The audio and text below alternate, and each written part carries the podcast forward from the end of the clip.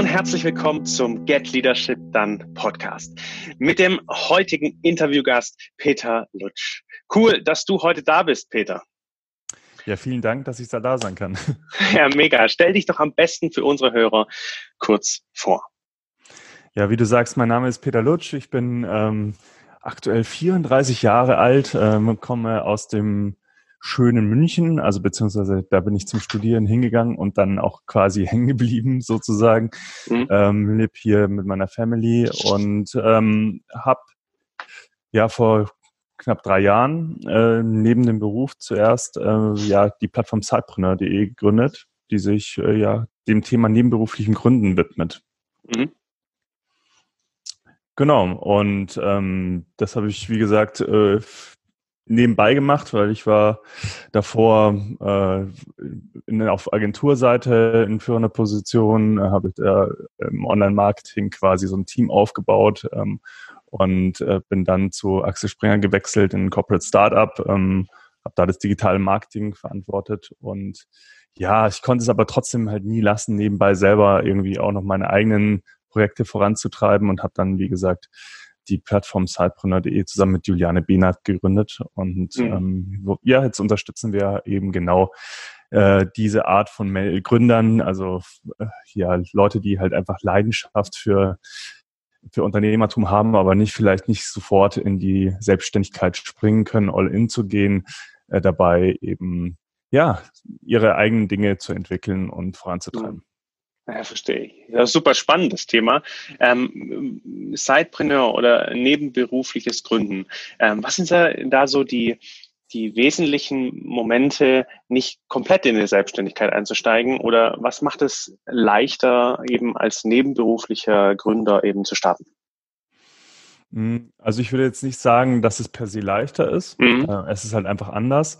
Was bei uns ähm, der Fall ist, ist, dass meistens unsere Gründer, also unsere Zielgruppe relativ jung ist, also Schüler oder Studenten sind, oder oh. eben schon fortgeschrittenen Alters sind. Das heißt, ähm, ja, so ab meinem Alter aufwärts quasi 35 plus ähm, und bei denen ist es meistens so, dass sie eben nicht die Möglichkeit haben, unbedingt sofort all in zu gehen, weil mhm. es einfach so ist, dass sie Verpflichtungen finanzieller Art haben, Verpflichtungen gegenüber der Familie ähm, und dann so ein bisschen das Risiko minimieren müssen ähm, und trotzdem aber ihrer unternehmerischen Leidenschaft nachgehen wollen und mhm. so äh, das Ganze erstmal nebenberuflich starten, hat wie gesagt den Vorteil, dass äh, man finanziell jetzt nicht sofort von dem äh, von dem Unternehmertum das oder von der Selbstständigkeit, was man ja umsetzt, abhängig ist finanzieller Art.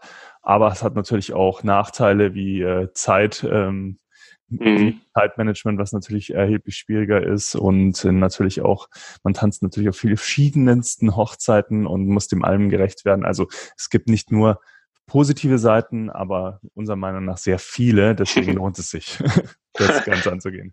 Das ist ja auch ein Grund, warum ähm, wir ins Gespräch gekommen sind äh, mit dem Get Leadership Done Podcast, ähm, weil so ein nebenberufliches Business aufzubauen, ähm, ist ja die eine Sache, eine Leidenschaft zu folgen. Ähm, aber es erwartet ja, also es erfordert ja unglaublich viel Führung auch. Also im ersten Moment, wenn ich alleine gründe oder zu zweit, zu dritt, zu viert, ähm, ist es äh, erstmal eine Selbstführung, Tätigkeit. Aber was passiert denn, wenn wenn jetzt die ersten Mitarbeiter reinkommen und du hast schon einen Punkt angesprochen und ich gar nicht die Zeit dafür habe, so viel Zeit zu investieren? Sind es so bekannte Probleme, die so auftauchen bei dir? Ja, also genau wie du sagst, ähm, am Anfang ist es so eher die Selbstführung, ähm, die die größte Herausforderung angeht, aber dann irgendwann äh, ist es dann so doch so im Regelfall, wenn es positiv läuft, dass man ja auch im Wachstum begriffen ist und sich irgendwie Unterstützung reinholen muss, damit man sich auch auf strategische Themen kümmern, äh, um strategische Themen kümmern kann und nicht nur noch operativ so im Hamsterrad läuft. Mhm. Und ähm, dann hat es natürlich bestimmte Herausforderungen, auch gerade das nebenberufliche Gründen und da die Führung voranzutreiben, weil man natürlich nicht rund um die Uhr erreichbar ist im mhm. klassischen Sinne. Also es, ich würde sagen, es äh, ist damit verbunden, dass man seinen Mitarbeitern viel zutraut, viel selbstständige Arbeit auch ähm, ja, andient und äh, das auch fordern muss und die richtigen Leute auch anziehen muss. Ähm, ganz oft sehen wir bei nebenberuflichen Gründern, dass sie auch tatsächlich entweder am Anfang mit Freelancern starten. Mhm um projektweise äh, eben die Themen äh, zu platzieren oder auch ganz gezielt mit anderen ähm, Menschen, die jetzt ein, tatsächlich noch einen Hauptjob haben, äh, zusammenarbeiten, weil die die Bedürfnisse eher kennen und zu den gleichen Zeiten eher dann ähm, auch äh, ja für das äh, für dieses Side-Business arbeiten können, zusammenarbeiten. Aber es ist äh, tatsächlich, wie du sagst, äh, eine äh, Herausforderung, der man sich bewusst sein muss und wo man entsprechend ähm, mehr im Enablen ist als im Kontrollieren, würde ich sagen. Mhm. Jetzt hast du zum einen zum Beispiel gesagt, ähm, ich bin nicht ständig erreichbar oder ich bin äh, habe spezielle Zeiten, in denen ich mich auch abgrenzen muss, weil ich beispielsweise noch einen anderen Job habe, klar. Ähm, solche Herausforderungen strömen ja unweigerlich auf dich ein. Ähm, was sind da so Learnings, gerade auch in der Führung, in der Selbstführung oder auch wenn ich mit Freelancern arbeite, die du für dich mitnehmen konntest oder auch jetzt deinen Kunden, deinen Gründern mitgibst? Mhm. Ja, wir haben ganz viel äh, in Richtung Prozesse gearbeitet, also dass wir verschiedenste Pro Prozesse dokumentieren, die wir selbst auch getan haben am Anfang und das gleich von Beginn an auch dann protokolliert haben, so dass andere, dass wir das outsourcen können ähm, oder dass wir das eben Mitarbeitern übertragen können. Mhm. Und ähm, wenn wenn wir das dann übertragen können, dann ist es auch überhaupt kein Problem, das rauszugeben. Und äh, dann es, geht es weniger darum zu kontrollieren, ob der Mitarbeiter jetzt genug Stunden an seinem Schreibtisch sitzt ähm, und diese Projekte arbeitet, sondern es geht eher darum, so zu führen, dass man bestimmte Ziele ähm, erwartet mhm. und dass der Mitarbeiter sich auch selbst organisieren kann. Und wir haben sehr positive Erfahrungen damit gemacht, äh, eben diese Freiheiten auch zu geben weil ähm, der dadurch sich unsere Mitarbeiter auch ja die Zeit dann so einteilen, in der sie am effektivsten an den Themen arbeiten.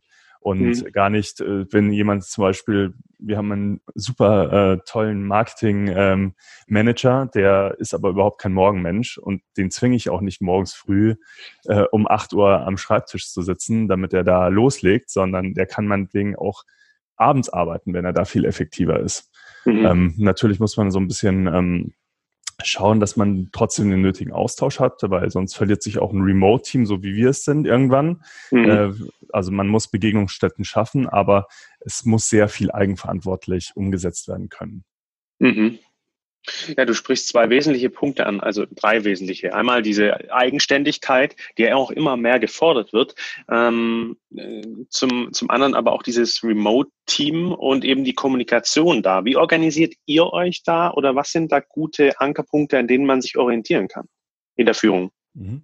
Ja, wir hatten es am Anfang auch unsere Probleme damit natürlich, weil wir nicht wussten, ähm, über welche Kanäle wie wie kon, äh, kommunizieren, um auch zum Beispiel eine Dringlichkeit abzubilden oder eben auch zu kommunizieren, dass das getan werden muss, aber selbst sich eingeteilt werden kann. Und so haben wir für uns so eine Lösung gefunden, dass wir gesagt haben, wir haben ähm, ein Messenger-Tool, ähm, in dem Fall Slack, mit dem mhm. wir ähm, einfach den regen Austausch halt fördern, dass, wo man sich einfach zu bestimmten Themen auch brainstormen kann, wenn es jetzt zeitversetzt passieren soll. Ähm, dann haben wir das, das klassische Telefon, das, Telefonat wirklich für sehr dringliche Angelegenheiten. Wenn, also wenn bei mir das Telefon klingelt ähm, und jemand aus meinem Team ruft an, dann weiß ich, es ist wirklich dringlich. Der will jetzt nicht unbedingt quatschen, sondern der möchte tatsächlich, äh, braucht er Hilfe ähm, bei irgendeinem Problem. Und dann schaue ich, dass ich das äh, auch so einrichten kann, dass ich mit ihm telefonieren kann. Und für alles, was in irgendeiner Form dokumentiert werden muss, äh, wird über unser Projektmanagement-Tool abgebildet. Ähm, da haben wir ganz klassisch, wie viele wahrscheinlich, die beginnen am Anfang mit Trello gearbeitet. Inzwischen mhm. haben wir zum deutschen Anbieter A-Work gewechselt. Mhm. Und ähm, die klassische E-Mail auch. Ja, also gerade in der Außenkommunikation ähm, zu Partnern äh, ist E-Mail immer noch auch ein genutztes Tool von uns. Mhm. Verstehe ich. Das, heißt, also zusammenfassend, ihr habt ganz klare Kommunikationsregeln festgelegt für euch intern, mhm. dass ihr äh, da einfach klar und transparent äh, beieinander seid, dass man, wenn man Bedürfnis hat, in ein Gespräch einzusteigen, was auch dringlich oder wichtig ist, dass ihr äh, da auch direkt drauf eingehen könnt. Also gerade dieses Thema mit asynchroner und äh, synchroner Kommunikation da einen sehr guten Mittelweg gefunden, richtig? Genau, dazu gibt's noch regelmäßige ähm, Telefoncalls, auch mit dem ganzen Team. Äh, treffen wir uns einmal im Monat, äh, um so wirklich auch teamübergreifende, positionsübergreifende, abteilungsübergreifende, auch wenn es relativ klein ist, die Abteilung aktuell, aber dass man da wirklich auch nochmal zusammenkommt und äh, einfach die anderen Menschen up-to-date setzt, äh, im positiven Sinne, ähm, äh, um einfach da nochmal die Kommunikation zu fördern. Äh, also sowas gibt's schon auch. Aber mhm. die meiste ähm, ja, Kommunikation findet tatsächlich asynchron über Messenger statt. Okay. Wie groß ist euer Team? Wir sind aktuell zu neunt. Oh, das ist auch eine sehr gute Größe noch. Ja. Und du führst, und du Cypreneur, du führst äh, bis äh, alleine äh, Geschäft. Nein, du hast gesagt, äh, zusammengegründet zu zweit seid, ja. Genau, wir sind zu zweit, ja. Okay. Macht ihr das als Co-Leadership oder seid ihr ähm, für bestimmte Bereiche aufgeteilt? Ja, wir haben es äh, lange Zeit, also ich habe ja gesagt, wir haben, machen das Ganze schon drei Jahre. Am Anfang waren es auch tatsächlich nur wir beide ähm, und da hat man viel auch synchron gemacht und äh, überschneidend. Äh, inzwischen ist es dann doch so, dass ähm, meine Mitgründerin eher so die operativen ähm, Themen angeht und ähm, auch Teamführung etc. Ähm, und ich eher für die strategischen ähm, Themen für Partnerschaften etc. Ja, zuständig bin. Mhm. Okay, dass ihr das schon auch geteilt habt, so für euch. Verstehe, das macht schon auch Sinn. Ähm, jetzt äh, hast du so eine Kommunikationsstruktur beschrieben. Wie ist es denn, wenn also Führung oder auch Beziehung ähm, basiert ja auf Verbindungen zwischen Menschen. Und jetzt äh, ist man da gegebenenfalls nicht immer einig. Wie löst ihr solche heraufkommenden Probleme, Uneinigkeiten, vor allem auch über die Distanz erstmal, also durch die virtuelle Zusammenarbeit? Ja, also es ist ja ganz oft so, dass äh, im Chat nicht immer gleich sofort äh, ja, einem bewusst wird ähm, über so ein Messenger-Tool, wie ist das jetzt gemeint. Man kann natürlich mit arbeiten mit äh, Smileys etc., ähm, aber trotzdem, wenn wir das Gefühl haben, es muss irgendwas ausgesprochen werden, dann greifen wir tatsächlich an, idealerweise zum Videocall, ähm, mhm. um auch so die Emotionen und die Gestik des Gegenüber zu finden. Und wir haben uns darauf verständigt, dass ähm, es gar nicht darum geht, ähm, welche Position irgendwer im Unternehmen innehat, wenn es um irgendwie eine un also eine sachliche äh, sachliches Thema geht, wo man sich uneinig ist, sondern dass tatsächlich das äh, beste Argument am Ende zählt. Das heißt, wenn bei uns jetzt der Werkstudent ähm, ja ein besseres Argument hat als ich zu einem Thema, dann ähm, gilt das genauso. Das kann man in so einem kleinen Team natürlich noch ganz anders abbilden. Mir ist das bewusst, dass das je größer eine Organisation wird, desto schwieriger wird es. Aber ich glaube, so offen muss man ähm, sein, wenn man das Ganze ja relativ äh, ja, projektbasiert und eigenverantwortlich führen möchte, dann muss man auch irgendwie schauen, dass man auch verschiedene Argumente zulässt und sich das dann auch selbst als Chef mal einzugestehen, äh, dass man vielleicht da nicht im, äh, die richtigen Argumente zur Hand hat. Mhm. Okay. Ähm, wenn ich das jetzt übertrage, zum Beispiel auf größere Unternehmen, so wie du es beschreibst, wo liegt denn da der größte Unterschied? Ich würde sagen, es ist weniger politisch motiviert. Ähm, bei, ja, bei Problemen, bei Herausforderungen. Äh, ich habe das natürlich im Konzern auch ganz anders kennengelernt, ähm, dass nicht immer auch zugegeben werden kann, dass jemand anders vielleicht der von der vom Rang, sage ich mal, niedriger gestellt ist, äh, vielleicht recht hat, weil man so irgendwie die Angst vor dem Gesichtsverlust hat. Hm. Und ich glaube, das ist auch so ein bisschen die, die Unterscheidung zwischen ähm, ja, modernen Leadership und klassischem Leadership, dass man ja im klassischen Leadership eher so den Anspruch hat, dass der Chef weiß im Zweifelfall alles besser ähm, und weil er diesen Vorsprung an Wissen hat, ähm, hat er mir die Aufgaben aufzutragen und das moderne Leadership, wie ich es interpretiere oder wie es auch oft äh, ja, interpretiert wird, ist ja eher so die Enabler-Funktion, dass man mhm. wirklich seine Mitarbeiter dazu enabled, ähm, eigenständig ähm, und äh, querdenkerisch auch an Probleme heranzutreten und äh, die da fähig dazu. Mhm. Sind dementsprechend deine Mitarbeiter, die deine neun oder ihr seid zu neun, ähm, sind das dann eher auch Leute, die eigenverantwortlicher arbeiten können oder unterscheiden die sich auch maßgeblich von Mitarbeitern, die in größeren Unternehmen arbeiten? Hm, ich würde das äh, in größeren Unternehmen den Mitarbeitern erstmal nicht unterstellen, sondern also ich komme gleich zurück zu deiner Frage zu, mhm. unserer, zu unserer Organisation, aber ich will das vielleicht nochmal ganz kurz ausführen, weil es ist ganz oft leider so, dass große Ressourcen und große ähm, Potenziale bei den Mitarbeitern auch unentdeckt bleiben, weil man ihnen eben nicht die Rahmenbedingungen dafür gibt. Mhm. Das heißt, äh, nur weil eine Organisation größer ist, heißt es nicht zwangsweise so, dass die Mitarbeiter, die da arbeiten, nicht über die Fähigkeiten verfügen. Ähm, mhm. Ich kann das zum Beispiel an einem ganz konkreten Beispiel äh, festmachen. Und zwar ja. wird das äh, ganz oft also in größeren Organisationen versucht man dann an irgendeinem Punkt wieder über Innovationsabteilungen oder Corporate Startups etc. wieder dieses schnelle Arbeiten, so ein Speedboat zu implementieren. Und da wissen, da denken ganz oft die Konzerne, dass sie sich von außen Leute reinholen müssen. Klar, es braucht für die Prozessumsetzung vielleicht von extern auch Input und Coaching, aber sie übersehen ganz oft, dass sie die richtigen Leute auch schon im Unternehmen sitzen haben. Das können zum Beispiel nebenberufliche Gründer sein, aber die, mhm. äh, die Führung weiß oftmals nicht, dass die Mitarbeiter über unternehmerische Fähigkeiten zum Beispiel in dem Nebenberuf verfügen, weil mhm. das einfach nicht erfasst wird. Und das wird auch im Regelfall nicht ausgespielt von den Mitarbeitern, weil sie gar nicht dazu befähigt werden können in der großen Organisation, weil sie haben keine Richtlinien, in denen sie sich bewegen können. Und dann geht da auch keiner diesen extra Schritt im Regelfall. Mhm. Und ähm, um zu deiner Eingangsfrage zurückzukommen, in unserem Team ist es natürlich äh, schon auch so, dass wir mit einer gewissen Message rausgehen und dass wir natürlich auch was repräsentieren und dann dadurch auch, denke ich, gewisse, einen gewissen Typus an Mensch anziehen für das mhm. eigene Unternehmen. Und natürlich auch im Idealfall beim Hiring da schon auch vorselektieren können. Also das heißt, unser Anspruch ist es natürlich schon genau auch diese Leute für uns zu begeistern.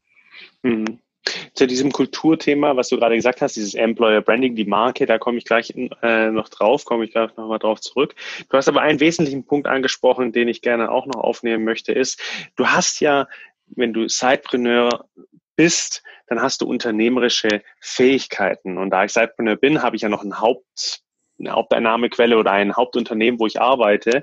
Ähm, das heißt, letztendlich habe ich doch im Unternehmen Leute, die wirklich eigeninitiativ arbeiten.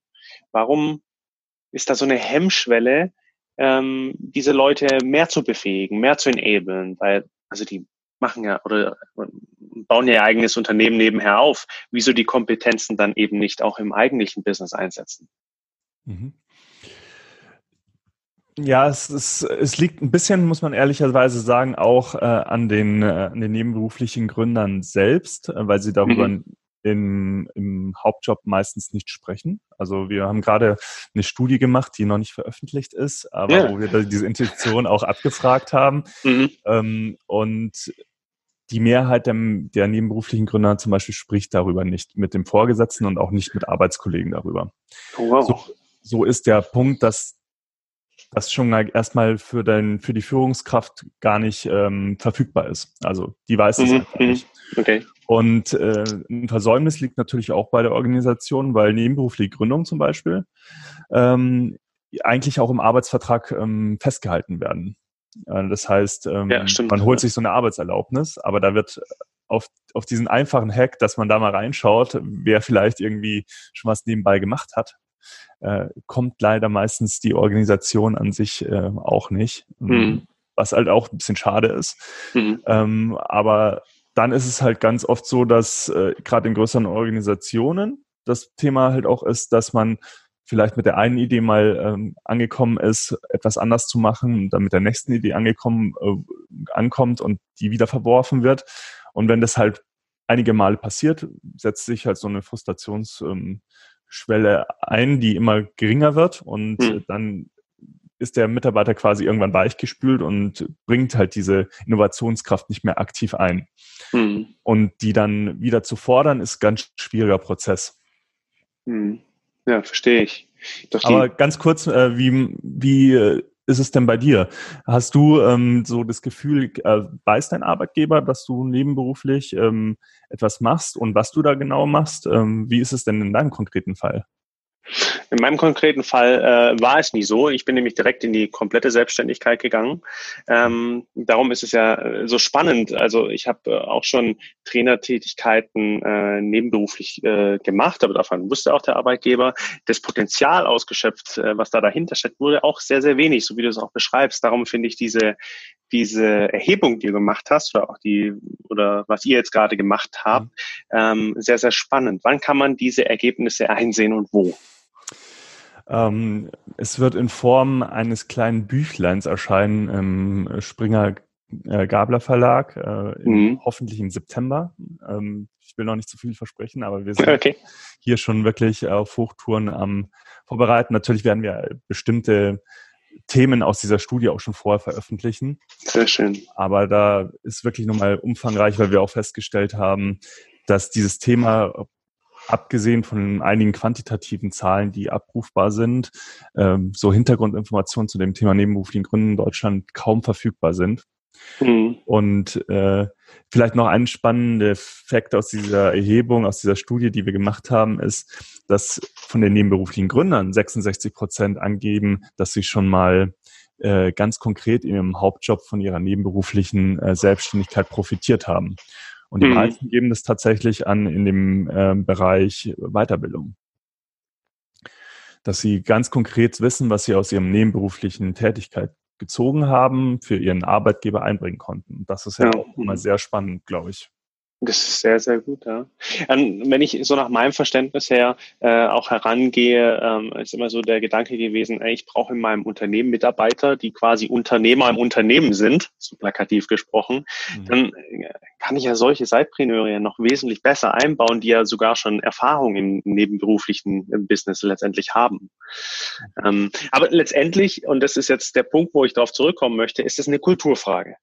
Ähm, wie du auch schon zu Beginn gesagt hast, darf der Werkstudent, der Praktikant äh, eben seine Meinung genauso kundtun oder ist es schon so politisch aufgebauscht oder eben aufgebaut, eine hierarchische Organisation so äh, etabliert, dass ich solche Dinge von einer wie soll ich das jetzt sagen, hierarchisch niederen Position nicht einbringen darf oder darf der nicht recht haben. Wie ist es denn bei euch? Mhm. Also bei uns ist es ganz konkret so, wie ich es auch schon eingangs gesagt habe, dass ähm, eigentlich immer das beste Argument zählt. Das heißt, mhm. wir fordern das äh, tatsächlich auch, dass man auch unsere Entscheidungen kritisch ähm, challenged.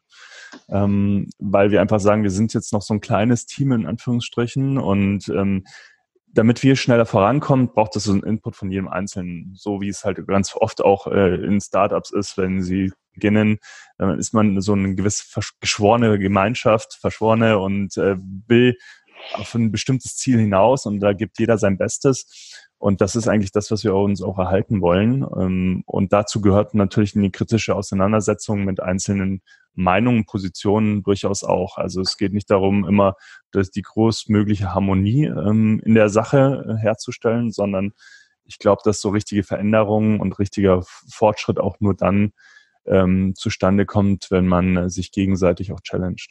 Mhm. Was würdest du denn Unternehmen oder etablierten Unternehmen, größeren Unternehmen, so wie wir es gerade angerissen haben, empfehlen? Vor allem gerade den Führungskräften, die vielleicht noch nicht so Bescheid wissen drüber oder wie kann man da Zeitpreneure besser einbinden, auch in das große Unternehmen?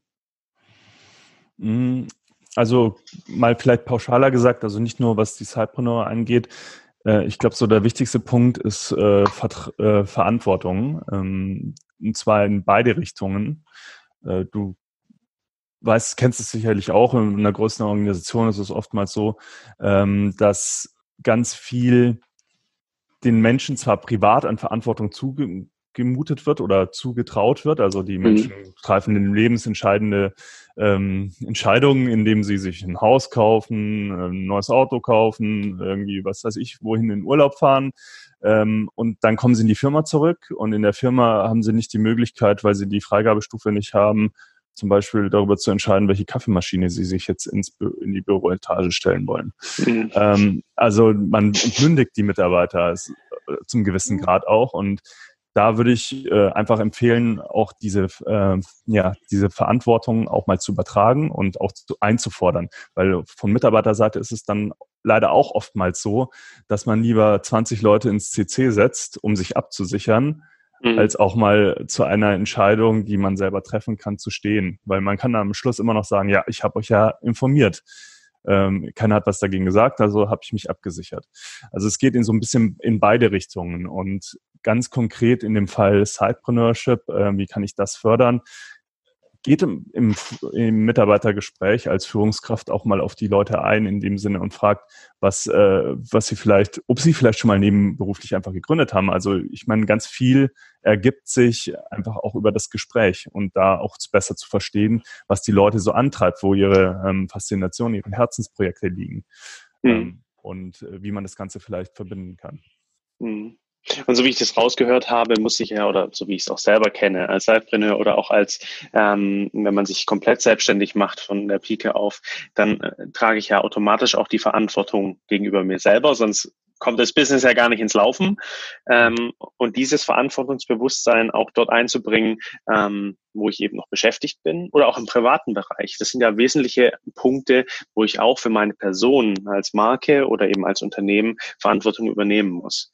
Und das weiterzutragen, ich denke, noch ein ganz, ist noch ein ganz guter Punkt. Was hättest du denn noch für eine Empfehlung ähm, für Leute, die bisher noch kein Zeitpreneur sind, aber äh, immer es so ein wenig juckt in den Fingern und in den Füßen eigentlich zu starten, aber sich noch nicht so richtig, wie soll ich sagen, trauen? Mhm. Tatsächlich äh, ist es relativ einfach in die Umsetzung kommen. Ähm, ganz viele Menschen verharren in dieser Inspirationsphase und wenn man sich so ein bisschen auch gerade mit äh, Themen beschäftigt, was man tun könnte unternehmerisch, dann findet man sicherlich viele Punkte und äh, die eine Idee jagt die andere, aber im Endeffekt sitzt man nach ein paar Jahren immer noch da und denkt sich, oh, das könnte ich machen oder das könnte ich machen. Es hilft einfach äh, direkt, äh, wenn man vermeintlich gute Idee hat, in die Umsetzung zu kommen, ja, vielleicht ein Business Canva mal auszufüllen, ähm, und wirklich das auf Papier zu bringen, um die ersten Schritte zu machen, weil dann ist es zumindest die Chance viel höher, dass man auch in so ein Projekt einsteigt oder es bei Bedarf dann auch wieder verwirft, wenn man feststellt, da ist kein Markt da. Aber ganz viele Menschen bleiben leider in der Inspirationsphase und kommen nicht in die Umsetzung. Deswegen immer gleich die ersten Schritte machen und nicht immer mit dem Mindset hingehen, ich muss erst meine Firma anmelden, sondern sich ganz konkret erstmal damit mit dem Thema beschäftigen, in die Umsetzung zu kommen. Und äh, wenn man dann irgendwie einen ersten Markttest gemacht hat, äh, wenn man für sich sein Businesskonzept klargezogen hat, dann kann man immer noch aufs Gewerbeamt gehen oder ein Freiberufler äh, als Freiberufler arbeiten, je nachdem, was es natürlich angesagt ist. Aber ähm, wirklich dieses ins Tun kommen, umsetzen und dann ja, ist das der erste wichtige Schritt. Verstehe. Hast du noch zwei oder drei so wesentliche Learnings, die du aus deinen letzten drei Jahren mitgeben kannst oder wo du sagst, hey, das sind führungsbezogen, egal ob das jetzt selbst führungsbezogen ist oder auf deine Mitarbeiter, das waren die wesentlichen Learnings, die ich mitgeben kann. Mhm. Ja, also ganz wichtig, äh, auch ausgehend von meiner Person, ähm, war mir zu vermitteln, eine gewisse Flexibilität mhm. aber auch ähm, ganz klare Forderungen zu stellen, Erwartungshaltung zu stellen an die Mitarbeiter. Das heißt, ähm, wie sie sich organisieren, ist ihnen weitestgehend überlassen, aber die Ziele müssen eben stimmen. Mhm. Ähm, das war so mir persönlich wichtig, weil mich das auch selbst in meiner Vergangenheit als Angestellter öfters mal äh, gestört hat.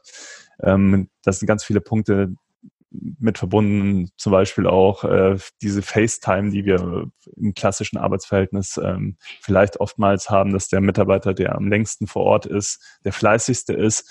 Ähm, also das war mir ganz wichtig von Anfang an, ähm, das eben nicht so zu handhaben und ganz aktiv äh, die Mitarbeiter eben auch in dieses, du hast es im Gespräch ja gesagt, zu Unternehmern, Unternehmen zu fordern, dass ähm, das war so der zweite wichtige Punkt, würde ich sagen. Mhm. Ja, sehr, sehr spannend, sehr cool. Hey, mega. Ähm, Peter, ich danke dir erstmal für deine Impulse. Das waren bestimmt sehr, sehr spannende, ähm, ähm, es sind sehr spannende Erkenntnisse dabei und auch vom Sidepreneurship oder ob man jetzt selbstständig macht oder ob ich jetzt Führungskraft bin. Äh, diese wesentlichen Kernpunkte waren ähm, diese zwei, die du gerade benannt hast und diese Verantwortung, über die wir auch geredet haben. Vielen Dank, ähm, dass du erstmal beigetragen hast. Wie geht's denn bei dir denn nun aktuell weiter oder gibt es irgendwelche Events, ähm, die äh, bei dir jetzt die nächsten Wochen anstehen? Ja, wir hatten dieses Jahr sehr viele Events geplant. Also wir waren ja mit unseren Meetups jetzt inzwischen auch in fünf größeren Städten äh, unterwegs. Äh, ist leider aufgrund ähm, der Corona-Krise jetzt aktuell mhm. nicht möglich. Äh, wir haben unsere Meetups digitalisiert.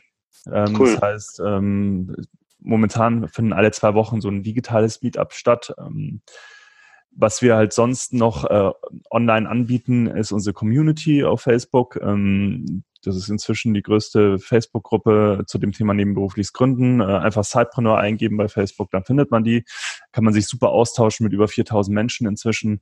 Und ähm, ansonsten, wie geht's weiter? Ja, wir passen unser Geschäftsmodell momentan auch an, äh, weg, ein bisschen weg vom Eventgeschäft momentan und äh, sind so ein bisschen in die Softwareentwicklung gerade gegangen. Äh, da wird auch was Spannendes kommen, ist aber noch nicht spruchreif. Und ja, ansonsten, wer sich für das Thema nebenberufliches Gründen äh, weiterhin interessiert oder initial jetzt äh, neugierig geworden ist, der kann gerne auch bei uns im Podcast vorbeischauen. Das also mhm. Zeitbrunner Podcast. Und da sind auch inzwischen 200, über 200 Folgen drin. Also Mega. findet man sicherlich auch noch das eine oder andere Thema. Sehr cool. Diese ähm, Infos verlinke ich natürlich in den Show Notes, dass man euch auch äh, noch auffinden kann. Mega. Peter, ich danke dir, dass du da warst. Ich danke dir, dass ich da sein durfte. Sehr schön. Und wenn dir die Folge gefallen hat oder du noch weitere Gedanken und Anregungen für uns hast, dann lass uns gerne einen Kommentar und eine Bewertung da. Wir freuen uns auf dein Feedback. In diesem Sinne, Peace and out.